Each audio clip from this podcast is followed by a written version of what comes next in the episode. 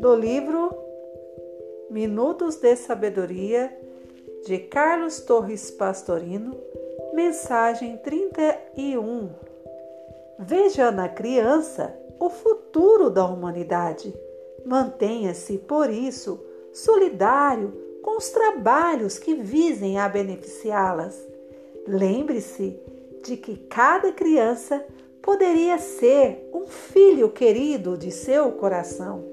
Colabore na recuperação das crianças desajustadas, sobretudo mediante seu exemplo dignificante e nobre. Em todos os setores, a criança é sempre o futuro e por isso precisa ser atentamente ajudada em suas necessidades.